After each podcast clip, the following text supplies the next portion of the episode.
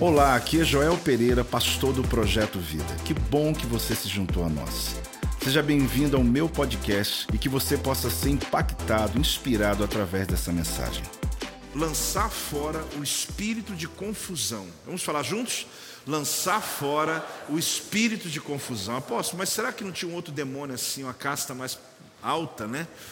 É, mas eu vou te mostrar como esse aqui atua e atua forte essa confusão aqui. Tiago capítulo 3, versículo 16, ele fala assim: Pois onde há inveja e sentimento faccioso, aí há o que, igreja? Confusão. Então olha o seguinte: tem inveja e tem contenda, vai, dar, vai virar o que? Vai dar confusão. Sentimento faccioso é mesmo que contenda. Então, pois onde há inveja e sentimento faccioso, aí há confusão, e não fica aí não, e toda espécie de coisas ruins. Então ele não vem sozinho esse demônio não. Ele vem ele e vem uma corja com ele, que é a Bíblia deu uma resumida, né? Toda espécie de coisa ruim, né? A gente vai estudar esse tema hoje. Quem quer receber essa palavra? A gente vai olhar esse texto. Por que que Tiago, ele faz, ele usa uns, ele usa umas palavras aqui que me deixou surpreso. A maneira que ele trabalha esse texto é, me, me surpreendeu quando eu estudava esse texto. Confusão e desordem sempre foram características demoníacas. Quando se fala de confusão e desordem, você vai perceber que, na verdade, o caos é um habitat de demônios. Os demônios precisam habitar na confusão para conseguir realizar os intentos deles. Então você vai perceber que primeiro eles preparam o terreno, depois eles vêm com a regência deles. Eles não podem agir se antes deles agirem eles não provocarem um ambiente de desordem um ambiente de confusão. Então, para que eles possam se mover, eles provocam o caos em qualquer ambiente. A ação do diabo, querido, é dividir. Não quer saber o que? Amigo, família, mãe, filho, esposa, esposo. O negócio deles é dividir, é provocar confusão. Então aqui você descobre o quê? Que a, a palavra que eu quero iluminar para vocês hoje é que a confusão é um espírito. Fala comigo, confusão é um espírito. É uma regência que é gerada por sentimentos comuns, que são partilhados, e que eu vou dizer uma coisa para vocês, a princípio inofensivo, porque inveja e contenda é uma, é uma receita que quando está separado, você diz assim, só tem uma invejinha só, é só uma inveja. Mas quando eu diluir para você hoje, iluminar para você, o que que Tiago fala da palavra inveja? E quando você entender o que é um espírito faccioso, o que é uma contenda, você vai perceber que os dois juntos provocam a receita chamada espírito de confusão. Separado é só um sentimento, separado é só uma invejinha, é só uma contendazinha. Mas quando os dois se juntam, gente, é uma fórmula secreta do inferno. Eu vou apresentar essa fórmula hoje. Eles dois juntos, é como se você tivesse um ou outro, já está ruim. Mas se os dois estiver junto, é onde junta e vem a regência e vem a atuação sobre a vida das pessoas. Então, como ele disse, a princípio parece uma coisa inofensiva. A, a ideia dessa última ministração é te trazer discernimento para que você se livre, porque lançar fora, querido, não é só uma noite de ensino. É você tomar posse e dizer, meu Deus, eu vou me livrar desse espírito que eu quero entender, eu quero a revelação dele para eu saber como eu me livro desse espírito que provoca confusão, provoca desordem na minha casa e na minha vida. O que está claro aqui para a gente nesse texto é que a inveja e a contenda se transformam em um espírito. Já lhe expliquei, a inveja sozinha é só um sentimento, a contenda sozinha também outro, mas quando as duas colocam dentro de um copo, mexeu, meu irmão, dá um demônio, aí já virou uma regência. O diabo trabalha muito forte assim, por quê? Porque é a maneira sutil das pessoas não levarem a sério. Como ele disse, você tem um sentimento numa área, um sentimento em outra, em outra, mas você não percebe quando eles tornam a fórmula secreta do inferno. Aí você percebe que você perde o controle sobre as situações. Então aqui, quando unem os dois, inveja mais contenda igual a confusão. Vamos falar juntos? Inveja mais contenda igual a confusão. Até agora eu estou só lendo o texto com você, eu estou falando o que já está no texto ali, eu só estou te ajudando a enxergar com detalhes, por quê? Não adianta você mudar partes de sua vida se você continuar habitando no meio da desordem. Você vai perceber que você faz muita força para mudar a tua vida, mas a tua, teu, a tua plataforma, a casa, a tua vida, ela está pautada numa desordem. Então você não consegue, às vezes, ter o resultado que você decidiu aqui nesse altar. Porque você volta para casa e você faz toda a força para tornar verdadeiro aquela decisão que você tomou diante de Deus, só que a sua vida está uma desordem, a sua vida está uma confusão que é a plataforma dessas ações demoníacas. Aí não é questão só de fazer força, ter disciplina, de crer na palavra, ter fé. Você não consegue sair, a tua vida é um loop, é, uma, é um giro, você está sempre voltando na mesma condição. Quem já está entendendo, diga amém aí. Então você vai perceber que eu escolhi esse último para o último dia, pela importância bem prática que ele tem dentro da nossa realidade hoje, até dentro da igreja até na sua família, até no ambiente mais ah, seguro que você vive, é onde Satanás ele trabalha. Então, o que eu quero mostrar com essa frase? Que não adianta você mudar parte da tua vida se você continuar habitando na desordem, porque a, a confusão, ela não é uma palavra, é um ambiente. Vamos repetir? Confusão não é uma palavra, é um ambiente. É uma palavra, claro, mas é um ambiente, é um lugar aonde demônios habitam. Então vamos tentar entender por que, que Tiago constrói esse conceito. Ele começa a construir no capítulo 3, versículo 15. É um versículo antes. Olha o que diz aqui no 3,15 de Tiago. É só um versículo antes daquele que eu li. Esta não é a sabedoria que desce lá do alto. Antes ela é o que é? Terrena, animal e demoníaca. Qual é a tríade?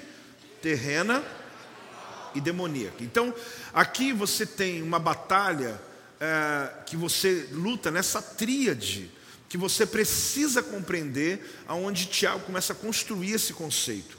Então ele começa a falar sobre a terrena, que se refere ao mundo, né? Animal tem uma versão que chama almática, é o homem natural, porque ele não apenas está no mundo, mas o mundo está dentro dele, que é o homem natural. E está falando sobre ser também demoníaca, está falando que essa sabedoria não é do alto. Se ela não é do alto, ela é terrena, ela é almática e ela é demoníaca. Terrena está se referindo ao homem natural, aliás, ao mundo. Almática ao homem natural e demoníaca ao diabo e aos seus demônios. Então, qual que é a nossa, a nossa batalha aqui que acontece é, nesse habitat, né, nesse ambiente? É, ele está mostrando que existe uma, uma luta, uma guerra espiritual contra o mundo, a carne e o diabo. Essa é a grande guerra do homem, o mundo, a carne e o diabo você tem a reação, a ação do mundo, dos conceitos do mundo, a sua própria carne que fica lutando contra o teu espírito e o diabo que não desiste de você. Então a gente vive nessa busca onde Tiago ele revela essas três áreas. Isso aqui é uma revelação tremenda, gente. Tem um livro de um autor chamado Peter Wagner, que o tema é O Mundo, a Carne e o Diabo. Ele fala exatamente sobre essa tríade o tempo todo. Ele fica mostrando que essa é a nossa grande batalha diária. Então, Tiago ele constrói o conceito que eu estou ensinando hoje em cima desse versículo 15. Só que no versículo 17, ele fala que tem uma outra sabedoria. Olha o que diz aqui no versículo capítulo 3 de Tiago, versículo 17. A sabedoria, porém, lá do alto, é primeiramente pura, depois pacífica, indulgente, tratável, plena de misericórdia e de bons frutos, imparcial e é sem o que? Fingimento. Nós não vamos estudar cada um desses itens aqui, porque não dá. Né? A gente está falando aqui de uma. Cada palavra dessa é um absurdo de revelação. Mas você sabe que são palavras boas. Todas aqui estão tá falando de alguma coisa boa, que é uma sabedoria que vem de Deus, que vem do alto. Aí vem a conclusão, que é o meio, né? O 15 e o 17 conclui o 16. Pois onde há inveja, sentimento faccioso, aí vai ter o quê? Confusão e toda espécie de coisas ruins. Então o que eu quis dizer para você? Que esse texto que eu escolhi, ele está em volta dele mostrando que tem a sabedoria que vem da terra, que ela é terrena, ela é, é animal, que é como almática, e essa, essa sabedoria, ela é demoníaca. Então a, as pessoas, elas normalmente, elas vivem com essa sabedoria humana. Mas uma pessoa com a sabedoria humana, ela pode alcançar algo muito grande? Pode, mas no final vai destruir. A Torre de Babel foi feita por pessoas que tinham a sabedoria humana. e mas só que teve depois a destruição. Você vai ver algumas algumas questões na Bíblia que a, a, sabedoria humana entrou. Abraão ele teve um filho que foi Ismael. Foi uma atitude humana, foi uma sabedoria natural. Ele usou, mas no final você sabe que o caminho deu tudo errado. E a gente vai descobrindo assim vários momentos da Bíblia, como Saul chegou com a armadura dele e falou assim: Davi, entra nela. Era uma sabedoria como? Humana. Só que Davi falou: Eu não posso, porque a, a ideia é boa, só que ela não veio do alto. Então, muitas pessoas podem ser bem-sucedidas por um tempo, mas em algum momento vem o caos na vida delas. Mas Deus deu a você uma sabedoria que vem do alto, a sabedoria que vem de Deus. E aí no 17 você viu ali, tem vários adjetivos maravilhosos. Então, Tiago, ele constrói essa ideia a partir dali. Ele revela a natureza dessa regência, pois antes da confusão se instalar na sua vida, o que move antes? Inveja e contenda. Quais os dois níveis? Inveja e contenda. Já te disse, misturou os dois, o espírito aparece. Então, às vezes você tem uma pequena invejinha, você tem uma pequena contendinha, mas os dois juntou, vira um grande demônio. E aí você diz, mas por que, que minha vida não está fluindo? Porque já lhe expliquei, você, te, você tomou atitude, mas não mudou de endereço. Você habita no lugar confuso. Esse lugar não é só a casa que eu moro, apóstolo, é, todo mundo grita lá, não é isso não. Não é só o fato de pessoas na sua volta não serem cristãs. Pode ser todo mundo crente, pode ser uma casa de pessoas salvas, mas mesmo assim, se você não vigiar, é um ambiente confuso. Eu vou te mostrar hoje o que significa isso, baseado no que Tiago, né, ele ensina para nós. Quando eu falo iluminar o texto, é porque Tiago mostrou para nós o habitat do demônio, a regência e a atuação, tudo nesse versículo. Ele mostra onde eles moram, ele mostra a regência deles e mostra quando ele age, o que, que ele faz. Então está claro que para a gente é que a sabedoria celestial, ela vem de Deus, existe uma sabedoria humana que ela não vem de Deus.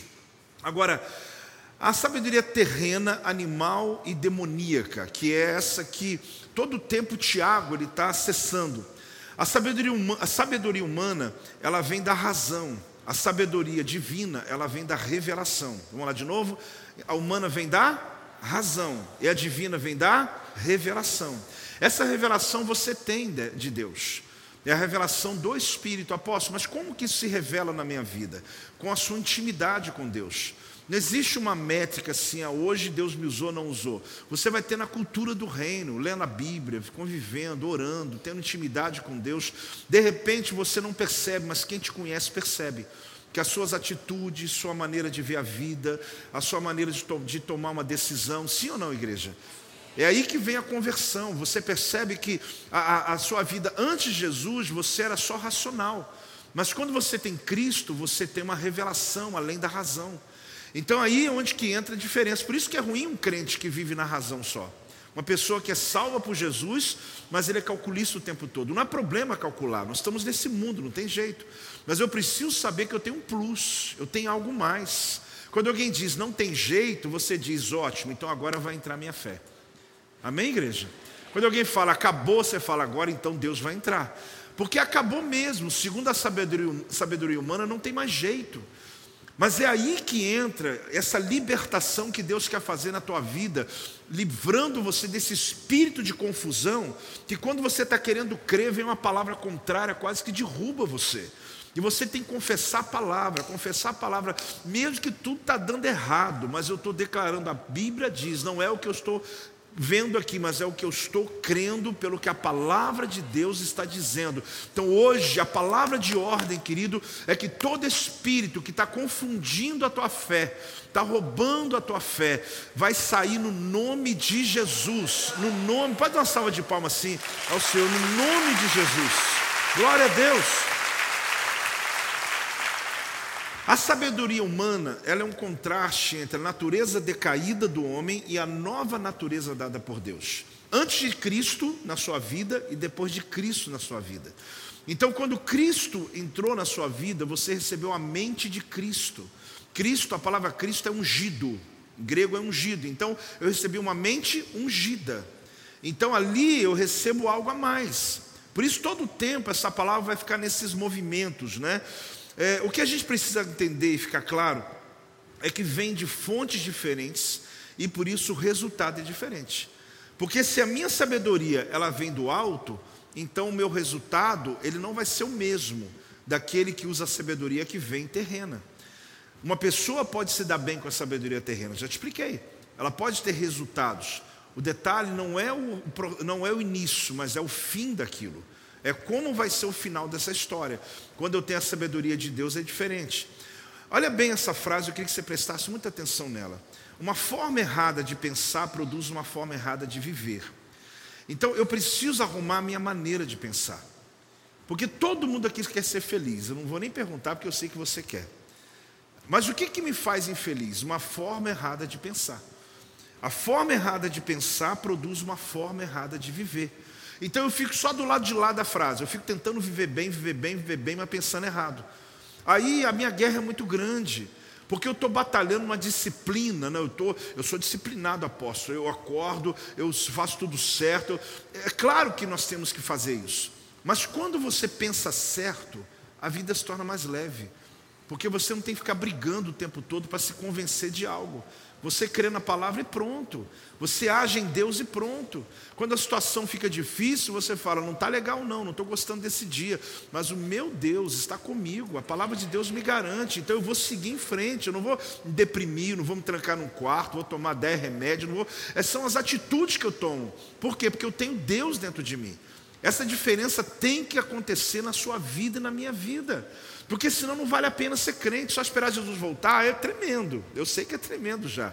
Mas Deus quer nos dar uma vida em abundância aqui na terra, uma vida de vitórias aqui na terra. Você vai passar pelas mesmas lutas que os outros passam também. A diferença é que você segue em frente enquanto outros estão desistindo.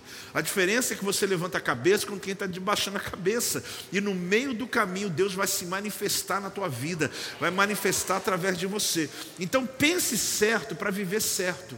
Porque pensar errado vai viver errado. Apóstolo, mas eu precisava entender mais sobre isso. Sim, a gente está ensinando toda quarta, todo domingo, toda escola de dons, toda escola de líderes, universidade da vida, na célula. Você tem um monte nos, nas lives. Então, assim, todo o tempo você está acessando algum tipo de ensino. Você não vai aprender isso da noite para o dia. É uma caminhada que você vai só crescendo e crescendo. Quem sente que a tua vida, em meses, ela está mudando em algum nível? Quem sente que isso está acontecendo? Glória a Deus. Espero que você não esteja levantando a mão só de constrangimento, mas de verdade mesmo. Por quê? Que é assim que você vai. Alguém que ouviu você levantando a mão e falar, uau, então é possível, é possível isso acontecer. Ah, um bom entendimento a respeito da sabedoria humana e da divina, para você nunca mais se esquecer, é o contraste que existe entre Babel e Betel. Entre o quê? Babel e Betel. Então, olha para mim aqui agora. Imagina aqui que essa caneca é a torre de Babel. Qual é a base da Torre de Babel? Terra, sim ou não? Porque ela foi feita uma base, construir uma torre. Ah, o nome original sumiu da minha mente agora, mas a Torre de Babel. Ah, então o que acontece? Essa torre, eles tiveram muito sucesso. Você ler a Bíblia, você vai ver que a Trindade teve que descer. Deus falou assim: desçamos e confundamos. Deus chamou o Pai, o Pai chamou o Filho, o Espírito Santo falou: vão nós três. O negócio ficou sério lá, porque eles conseguiram levantar uma torre. E a torre chamada Torre de Babel, Babel não é hebraico, nem grego, nem sumeriano. Era uma linguagem da época que significa porta do céu.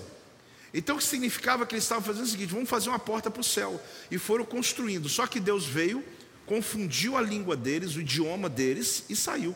Só fez isso. Porque enquanto houver unidade, querido, até a pessoa que está sem a bênção de Deus consegue fazer. Você vê como que a unidade é uma coisa tão poderosa. Aí Deus colocou um idioma em cada um. Eles começaram a olhar para o outro, começou a falar, não entenderam mais, acabou a obra. Acabou a obra. O que, que Deus provocou? Uma confusão. O próprio Deus colocou um espírito lá e falou: deixa eles agora se enrolar aí. Porque quando tem confusão, uma casa não prospera. Quando a linguagem é diferente do pai, do filho, a linguagem do esposo, da esposa, não precisa nem o diabo ir lá mais. Ninguém consegue conquistar mais nada, porque cada um parece estar falando idioma. A sensação não é essa, tem hora? Marido e esposa, tem hora que não é assim? Um está falando um negócio, um dialeto diferente do outro, né? Porque está tentando passar e não dá. Mas vão, olhem para mim. A base da Torre de Babel está na terra. Agora, é, Betel, o que é Betel? Casa de Deus. É uma palavra hebraica, Bait El, casa de Deus. Aquela visão que Jacó teve de anjos subindo e descendo uma escadaria. Você deve se lembrar. E ele falou: esse lugar se chamará Betel. Betel é uma resposta a Babel. Porque assim como o homem tentou fazer uma torre para chegar até Deus, Deus mandou um projeto do céu na terra para que o homem pudesse acessar Deus. Deus falou: vocês querem chegar aqui, então vem comigo. Eu vou dar um projeto. Só que a base da Betel está onde? Está aqui, ó. Betel não é construída na terra. Betel é construída no céu. Então ela está presa no céu. Ela veio do céu para a terra. Só que Babel veio da terra para o céu.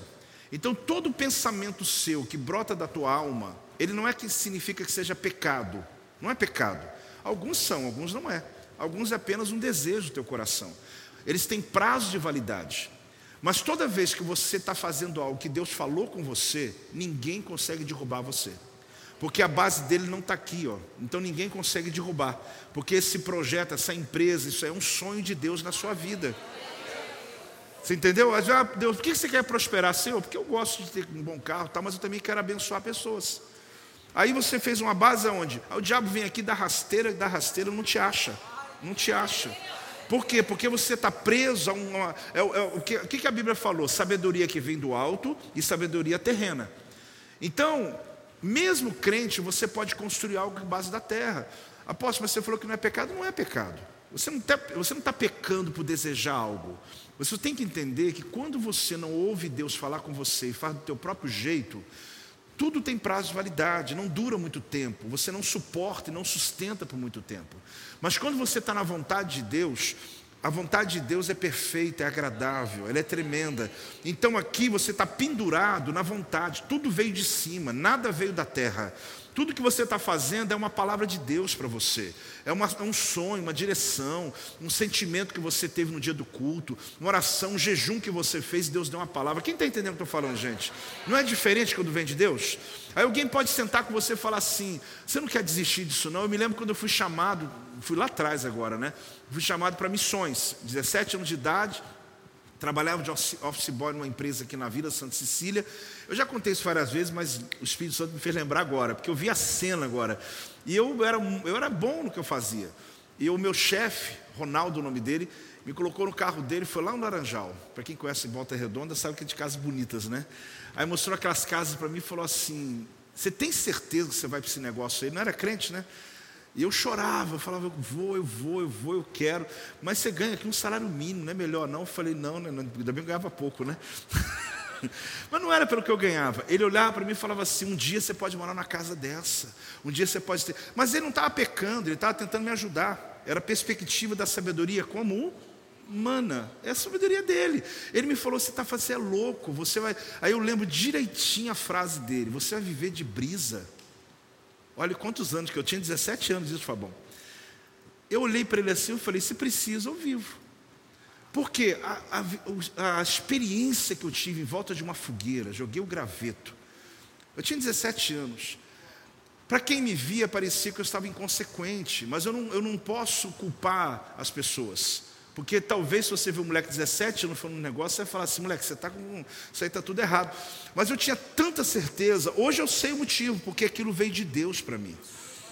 Então, podia me chamar, botar no carro, mostrar casa laranjal, mostrar não sei o quê. Sabe, eu não estava nem aí, eu nem enxergava, eu estava com o meu olho tão fixo no que eu queria, que eu fui, voltei, fui fundo, fui fundo, né? Fui, me formei, fui ser missionário no Mato Grosso, aprove a Deus que voltasse para Volta Redonda e em 92 abrisse o Projeto Vida, não é? Aí você vê que coisa linda, né? Pode dar um salve de palmas, é, é coisa de Deus. Então não subestime as revelações que Deus te entrega, porque essas são eternas. E se você um dia começou um projeto na alma, também não se sinta o maior pecador do mundo, porque nós somos humanos. Só que você viu que teve prazo de validade, não viu? Você viu que o negócio, você não conseguiu sustentar aquela visão por muito tempo. E a primeira vez que deu um problema, você desistiu. Mas quando, uma vez alguém falou para mim assim, ah, eu fui ministério, sei o quê, mas eu fechei tudo, fechei a igreja, desisti de tudo. Eu falei, ah, então não era de Deus, né, irmão? Porque como que você pode desistir de uma coisa de Deus?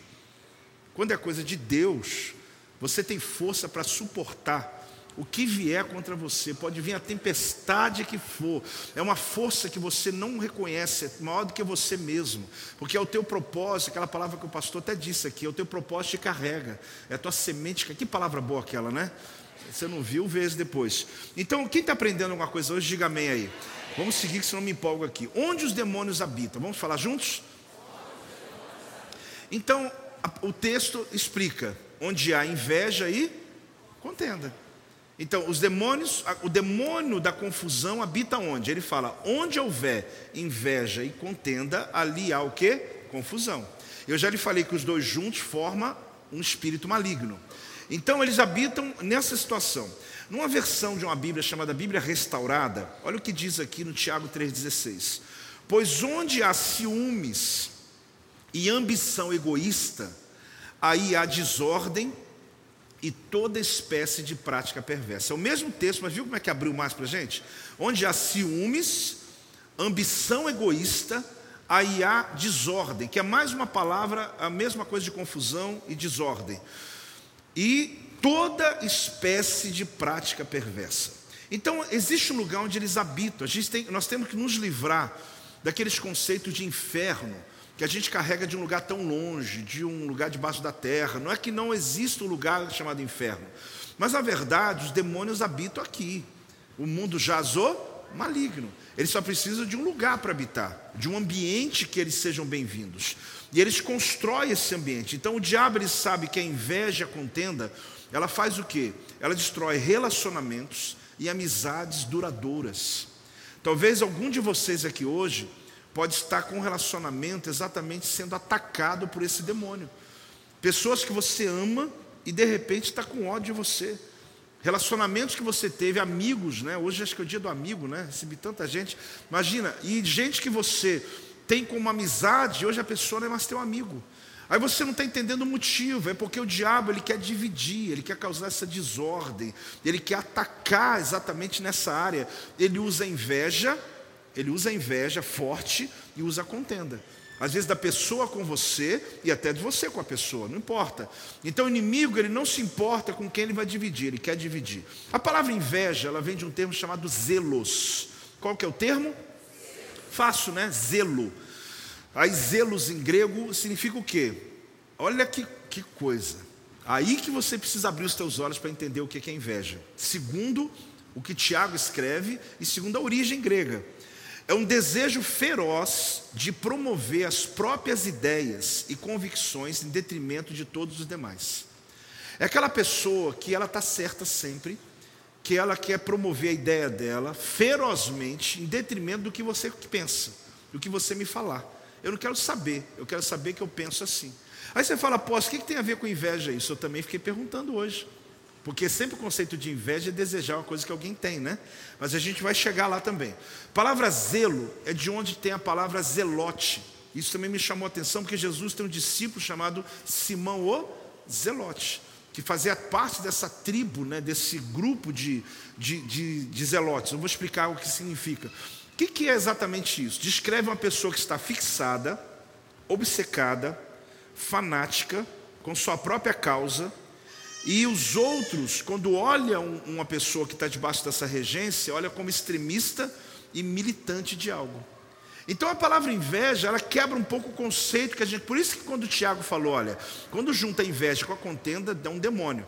Ou seja, forma-se um, uma, uma confusão. Até então, eu estava olhando mais a inveja com o desejo de algo. Você ter algo, eu quero que você tem. Mas não é isso. É quando eu quero que a minha verdade ou a minha, aquilo que eu acredito seja que todo mundo fale a mesma coisa. Aí eu vou convencer, eu vou falar, vou falar até eu convencer as pessoas. Só que a grande questão é que eu me torno obcecado, fixado, fanático, extremista, militante por algo. Os Zelotes, para você ter uma ideia, era um partido político radical, hein? Eles são conhecidos também como sicários, porque sicar é um punhal que eles usavam. Então, os sicários é uma área é, mais ainda é, forte, né, diria, mais envolvida dos zelotes. Os zelotes eram um partido ligado um pouco ao estilo fariseu, que defendiam a palavra de Deus, só que usando a força. Então, eles brigavam, eles sequestravam, eles, se preciso, matavam, para que eles pudessem cumprir o propósito deles. Então, por isso que tinha zelo. A palavra zelo vem daí. Aí você fala, posso, mas zelo para mim sempre foi uma palavra boa, uma palavra de alguém zeloso. Mas a grande questão é que leva ao extremo. Todo extremismo, querido, é um problema em qualquer área. Todo extremo é um grande problema. Você, você não é flexível para entender, para ouvir a ideia das pessoas. Então, uma pessoa que tem esse espírito, na verdade, ainda, esse movimento da inveja, ele normalmente ele se fecha onde ele quer que. Aqui faz comparação aos zelotes, aos sicários, porque usavam a força para provocar o que eles acreditam. Eu queria te fazer uma pergunta. Você se regozija quando outras pessoas se tornam bem-sucedidas? É, não precisa responder, só pensa. Você é aquele que faz festa quando uma notícia chega, no WhatsApp chegou e fala assim: Fulano de Tal trocou de carro. E você, uau!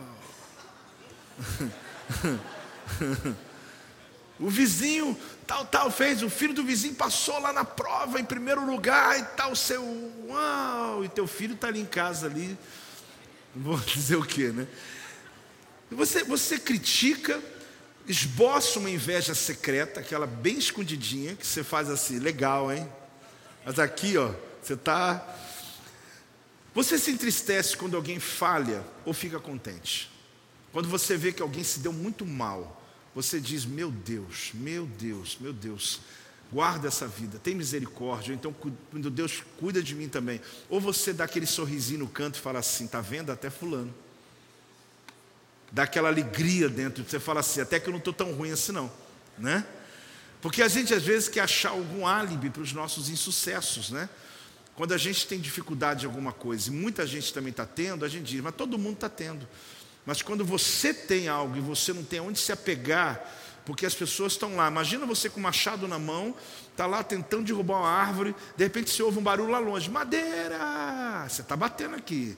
Outro lado, outro lado, madeira! E a tua não cai.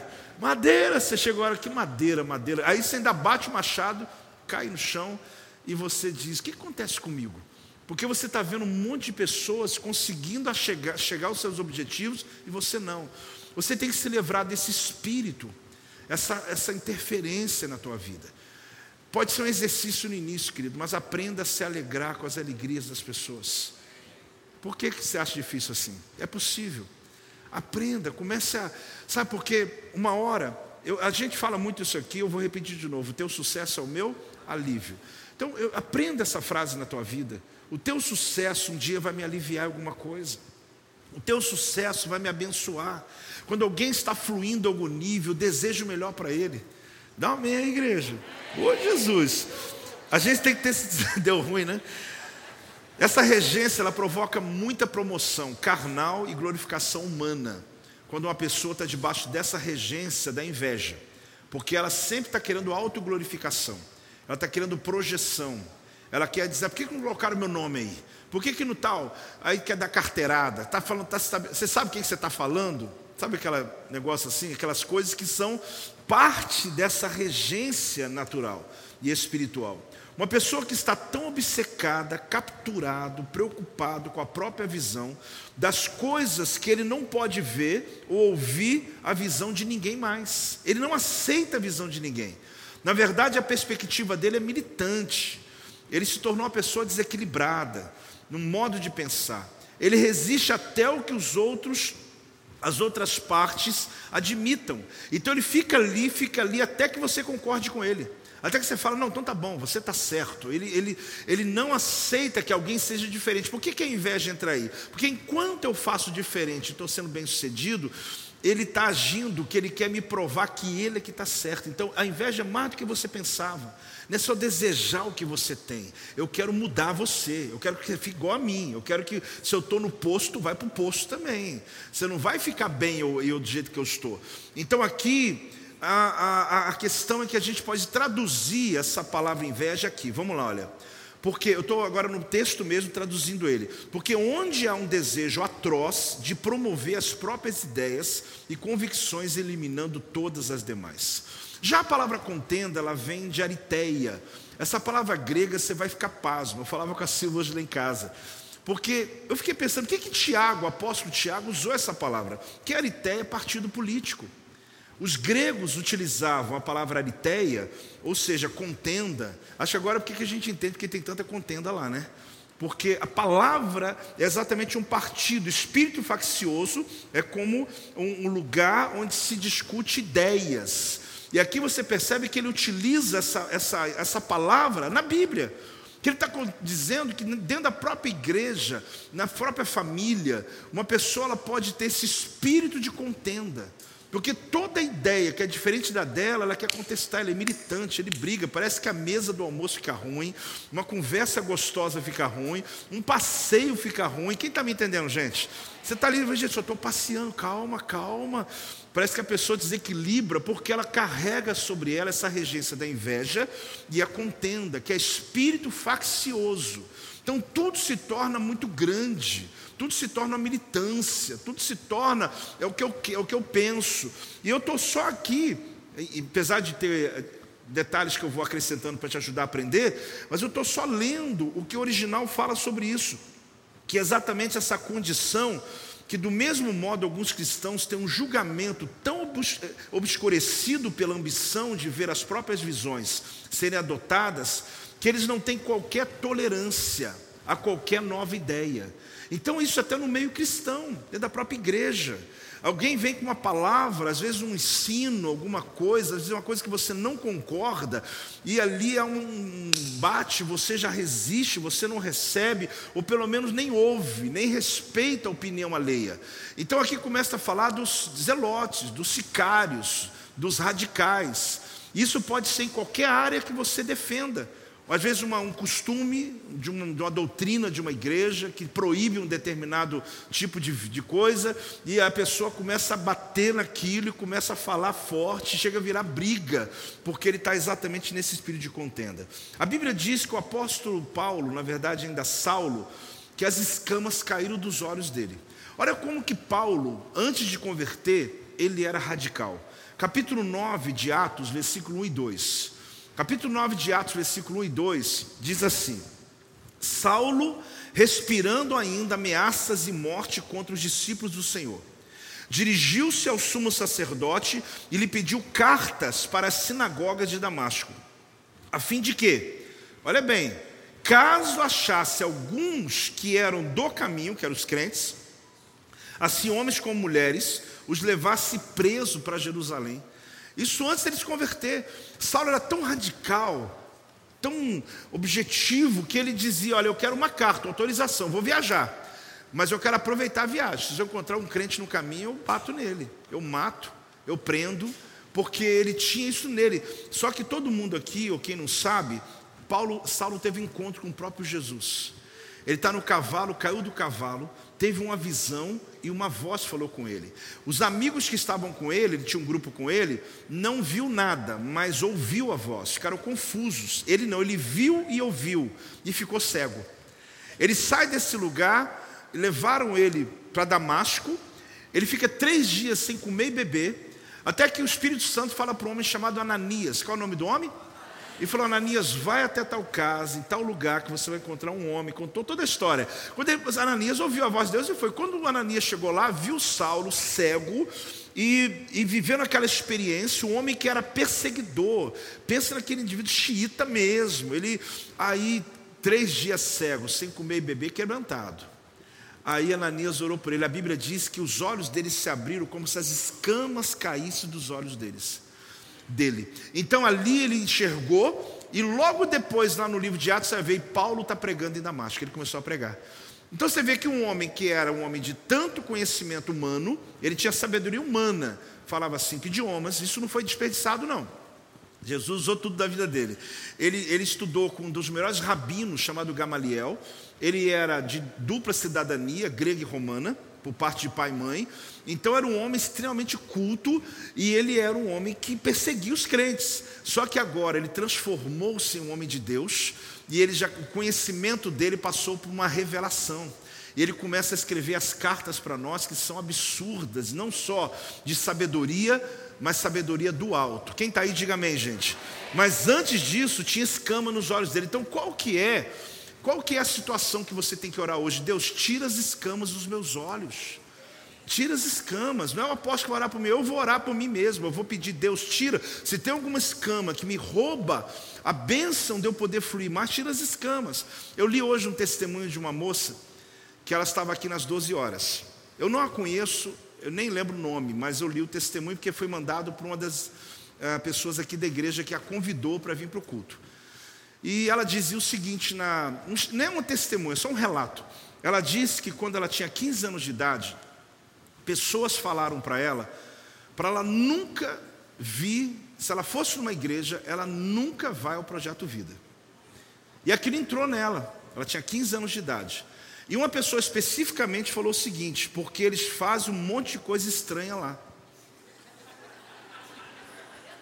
É, eu copiei para você, tá aqui, eu copiei igualzinho. Porque não vai lá. E por quê? Porque lá fazem um monte de coisa estranha. Essa palavra fica estranha mesmo, né? Porque se falar para mim que na sua casa tem umas coisas estranhas, eu também não vou, não. Eu sei lá, que é um adjetivo que pode ser tanta coisa, né? Eu já vou chegar assim, ficar olhando porque eu já vou chegar, meu irmão, olhando para os cantos, o que, que tem, o que, que tem de estranho, né? Então ela não veio, e nunca veio, nunca veio. Eu não sei a idade dela agora, mas ela parece que é empresária, tal, quer dizer, então já não é mais uma garota. Veio domingo. Diz a, a irmã, talvez ela está até aqui, né?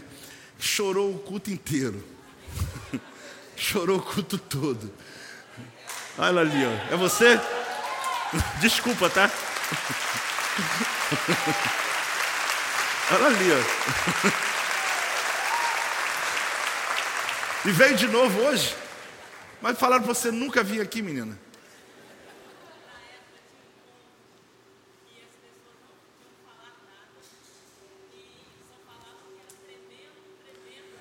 Ela está falando de lá no ovo, deixa eu falar. Ela falou que não é para falar para tinha um encontro e a pessoa não podia falar nada e tinha mesmo. E, e o pessoal chegava aqui igual doido, tremendo. Assusta, né? Você demorou tanto para vir, né? Mas que bom que deu tempo. Aqui é a tua casa.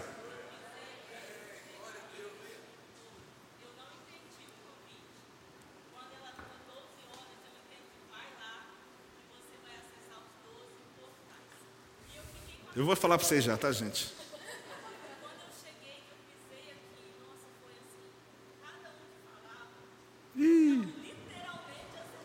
Vai chorar de novo. Ela falou que não entendeu o convite no início, mas na mente dela decodificou uma coisa: você vai abrir 12 portais. Isso, ela falou, é, entendeu isso? Aí ela chegou aqui e começou, né? Já começou lá no alto, né? Demora para vir, já vem rápido, né? Dá uma salva de palmas ao Senhor, gente.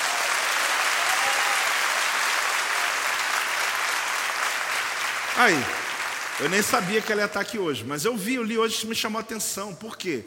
Porque muitas pessoas, elas acabam que elas recebem essa mente de combate. No caso, eu estou dando exemplo do projeto Vida. E não é só ela, não. Dezenas de pessoas. Só que é ruim porque as pessoas chegam aqui hoje e falam assim: por que, que eu não vim antes? Por que, que eu não vim antes? Aí você percebe o seguinte: você teve um bloqueio, algum, algum bloqueio, onde Deus ele já tinha um plano lá atrás. Só que o diabo ele tem um espírito chamado espírito de confusão.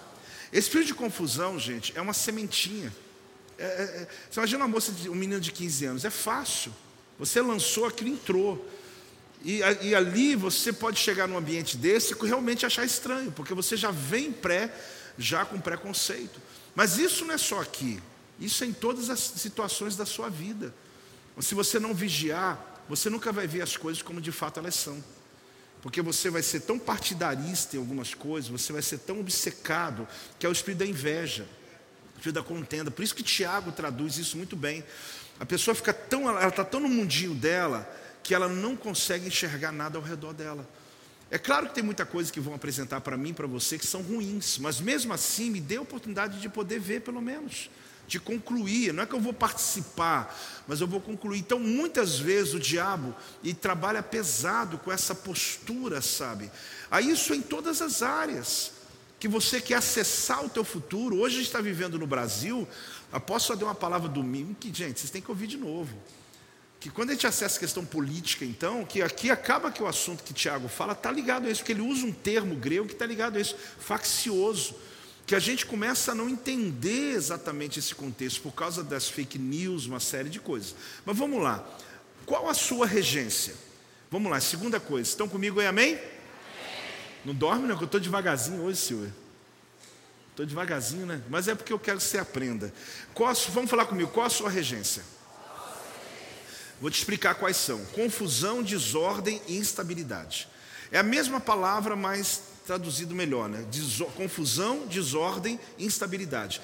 Então Tiago está revelando a regência do espírito de confusão. Ele tem uma regência que envolve, que rege, que domina a pessoa. Confusão, desordem e estabilidade. Você precisa ter discernimento ou um mínimo de interesse para continuar comigo nessa palavra. Por quê? Porque você percebe que ah, essa regência, ela se manifesta com resistência e bloqueio mental. É um bloqueio mental, trava. É um espírito de encantamento. Você vai entender o que eu estou falando. Já conversou com alguém que está olhando para você, mas não está ouvindo nada que você está falando? Já, né? Hoje mesmo aposto com meu marido. Não, não, calma, briga não.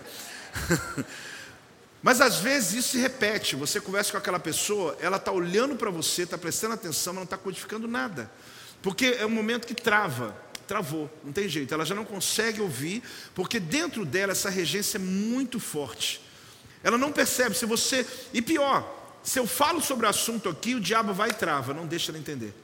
Então, em nome de Jesus, ainda nessa palavra hoje tem muitas coisas para você aprender. Eu oro e declaro que essa regência que tenta travar o conhecimento da palavra, o ensino que vem do alto, saia em nome de Jesus para que você olhe, entenda, receba, cresça e flua nessa palavra em nome de Jesus. Dá uma salva de palmas novamente ao Senhor. Eu oro agora em nome de Jesus. Em nome de Jesus. Esses demônios estão derrotados. Porque, querido, é triste quando você está num ambiente que pode crescer e você nunca cresce. Você passa tempo, você está no mesmo lugar, você pergunta a pessoa que foi com você, o que, que foi? Ele não sentiu nada. Não é que você tem que sentir, irmão. Cada um, eu já falei, cada um tem um jeito. E aqui é uma coisa boa no projeto Vida, é que você faz do jeito que você achar melhor. Você quer rodopiar, rodopia, quiser ficar assim, aleluia. Aleluia. É, faz, ué. Você está no espírito também, não está? Está na presença? Então vai. Então não é que você tenha que demonstrar, mas o problema não é isso. O problema é a pessoa não entender. Ela não entender. Ela fica um ano, dois, dez anos dentro da igreja, ela não entende, porque tem um bloqueio, tem uma, uma regência. Olha bem, quando a inveja e a contenda chegam a esse ponto, o próximo passo é inevitável, é a confusão.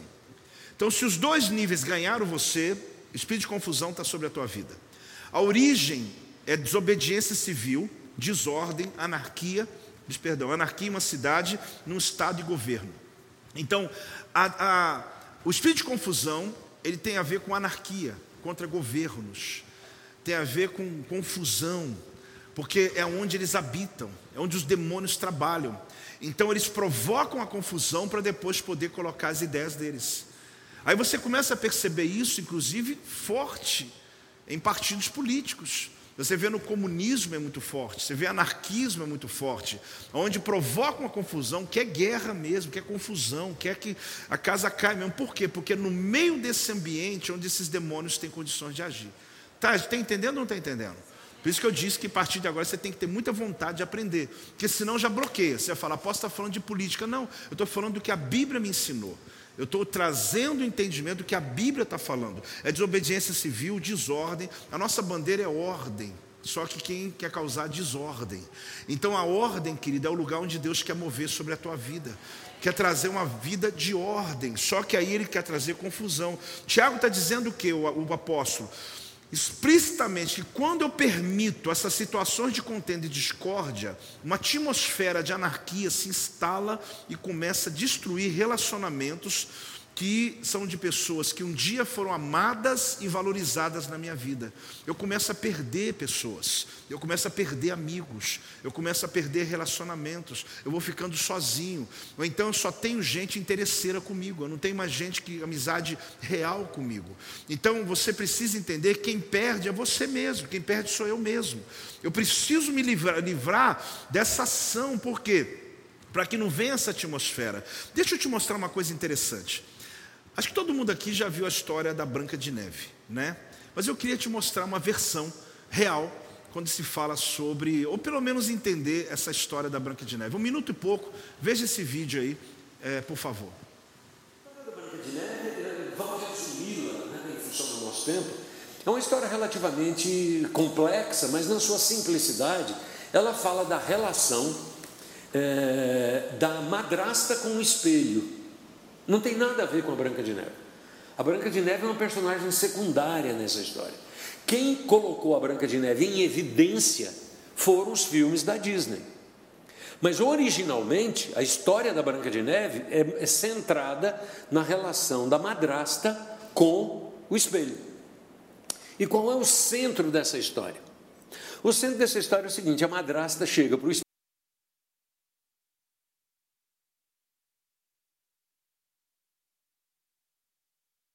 Não.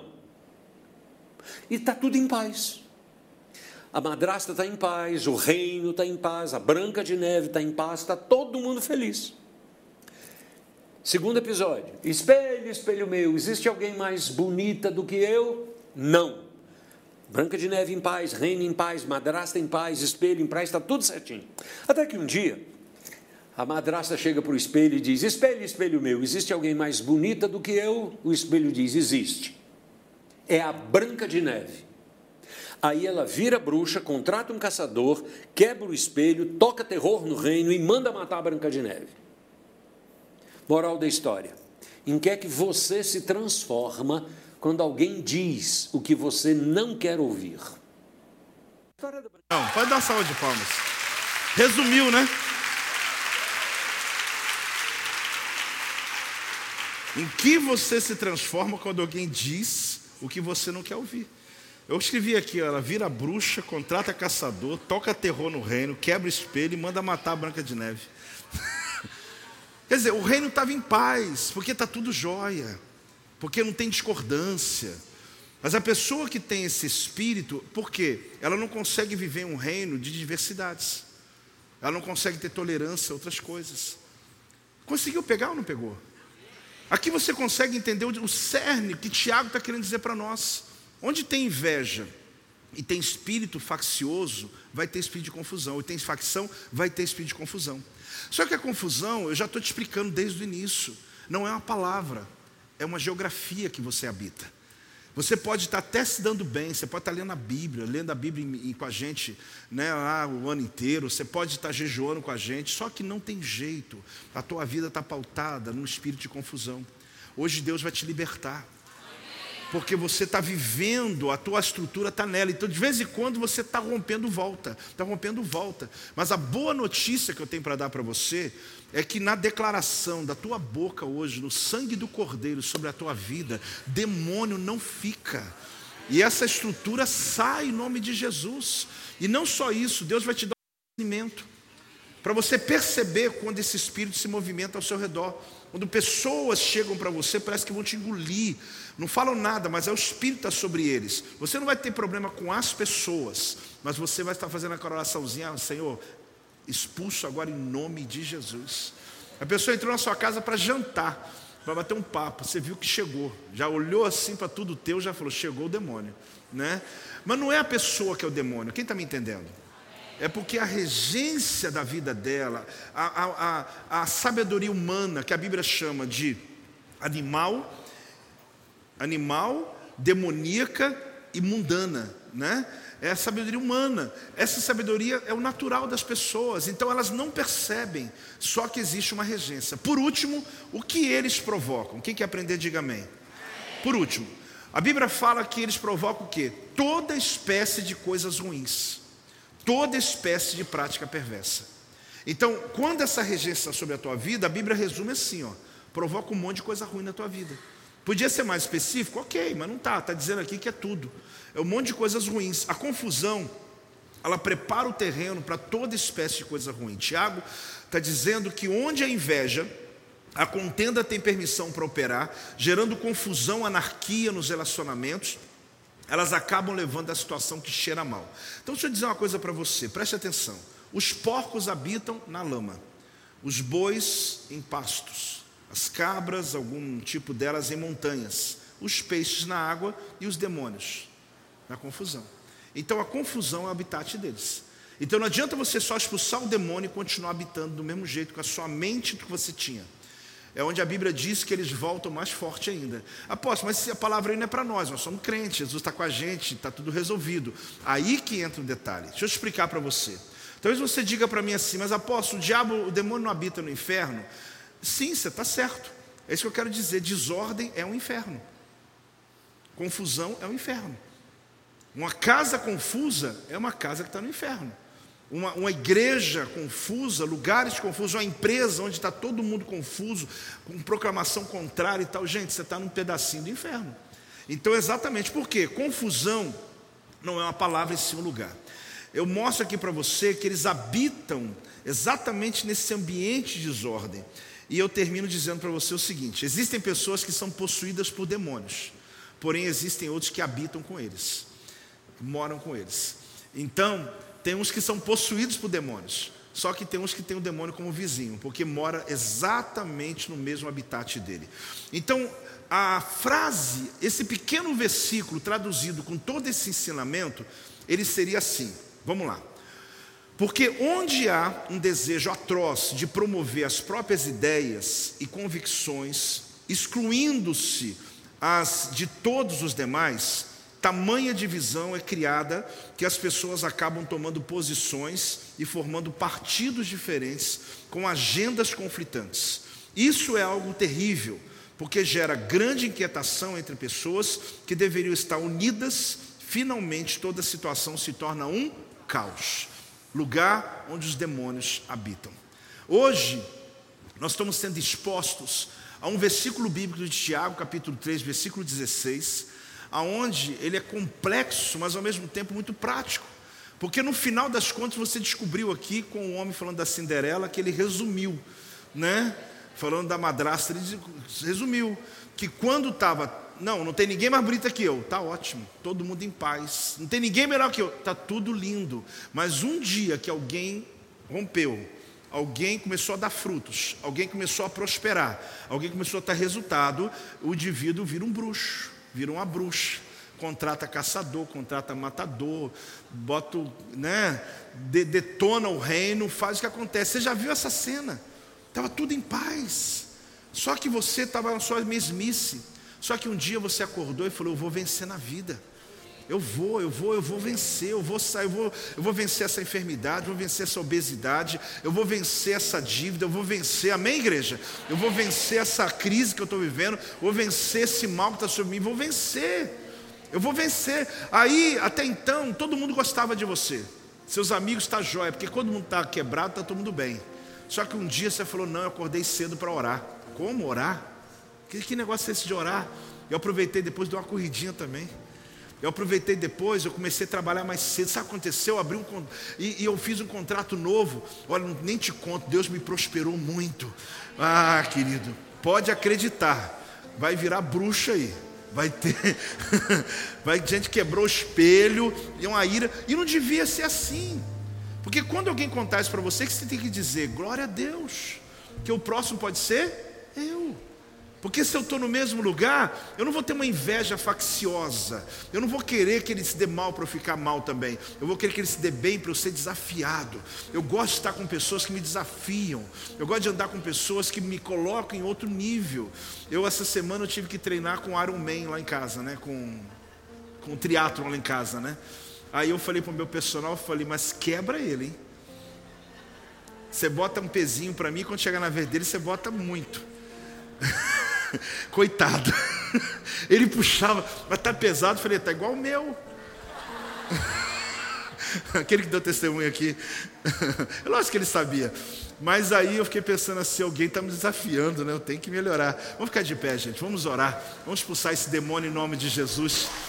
Ah, vamos declarar que ele não tem lugar na sua casa, não tem lugar na sua empresa, não tem lugar na sua vida, não tem lugar no teu ministério. Querida, a coisa mais linda que tem é quando você tem paz. Paz. Você não está desejando o que o outro tem. É igual ministério, gente. Não precisa ter inveja do, do dom que alguém tem, do ministério de alguém, porque alguém tem, tem a evidência, porque alguém. Não tenha, por favor, entenda uma coisa: o corpo de Cristo é a coisa mais linda que existe. Cada um ocupa o lugar dele, cada um faz a sua parte, e ali a gente cumpre a missão que Deus entregou para nós. Porque quando isso acontece na igreja, tem inveja, espírito faccioso, e a igreja fica o quê? Confusa. Aí o demônio age no meio da igreja. As pessoas não rompem, não prosperam. Por quê? Porque está uma bagunça. Agora, quando encaixamos as pedras tudo direitinho, ah, querido, tem shalom na igreja, tem paz. Deus tem um lugar para você, querido, pode acreditar na família também, não tenha, sabe, em qualquer ambiente. Ah, mas meu, o meu melhor amigo agora virou diretor da empresa. Vai lá e dá um presente para ele, parabeniza ele. Fala: olha, isso aqui eu, parabéns, olha, mas lembra de mim, tá? não, não tem problema. Você dá um presentão e fala, ao invés de você ficar ali, mas ele não merece, eu não sei o que, tinha que ser eu. Não, querido, muda aqui uma chave no teu coração e você vai ver como Deus vai te prosperar, como Deus vai te abençoar em nome de Jesus. A primeira oração que eu quero fazer é uma oração de libertação. Então põe a mão na cabeça. Pai, em nome de Jesus, eu declaro debaixo da palavra liberada que todo espírito de confusão, toda contenda, inveja, desordem, desequilíbrio, eu ordeno agora em nome de Jesus, não tem como ficar neste lugar não tem como ficar sobre as famílias. Eu declaro agora, em nome de Jesus, espírito de confusão, sai! Eu declaro agora, meu Deus, que qualquer ação, qualquer regência, qualquer movimento de demônios, ó Deus, que tem aproveitado esse ambiente do caos, que tem provocado desordem, eu declaro ordem eu declaro ordem nos lares agora, ordem. Eu declaro a mesma linguagem. Eu declaro, ó Deus, shalom. Eu declaro paz. Ó, nas empresas, meu Deus, declaro nas famílias, na igreja, meu Deus, nas células, nos ministérios, entre os nossos pastores. Eu declaro em nome de Jesus que venha shalom sobre nós. Por isso eu já declarei, eu ordeno não, não, você não pode ficar aqui. Demônio, espírito maligno que causa desordem. Eu declaro o sangue do Cordeiro sobre essa igreja e sobre quem está em casa agora, quem está online agora. Eu declaro agora: sai! Em nome de Jesus, dá uma salva de palmas ao Senhor, dá um glória a Deus em nome de Jesus. Este é o meu podcast. Você pode acompanhar meus conteúdos diários no Telegram e as mensagens completas no meu canal do YouTube. Não se esqueça de me seguir no Instagram. Compartilhe essa mensagem com outras pessoas e lembre-se: quem se adianta, governa.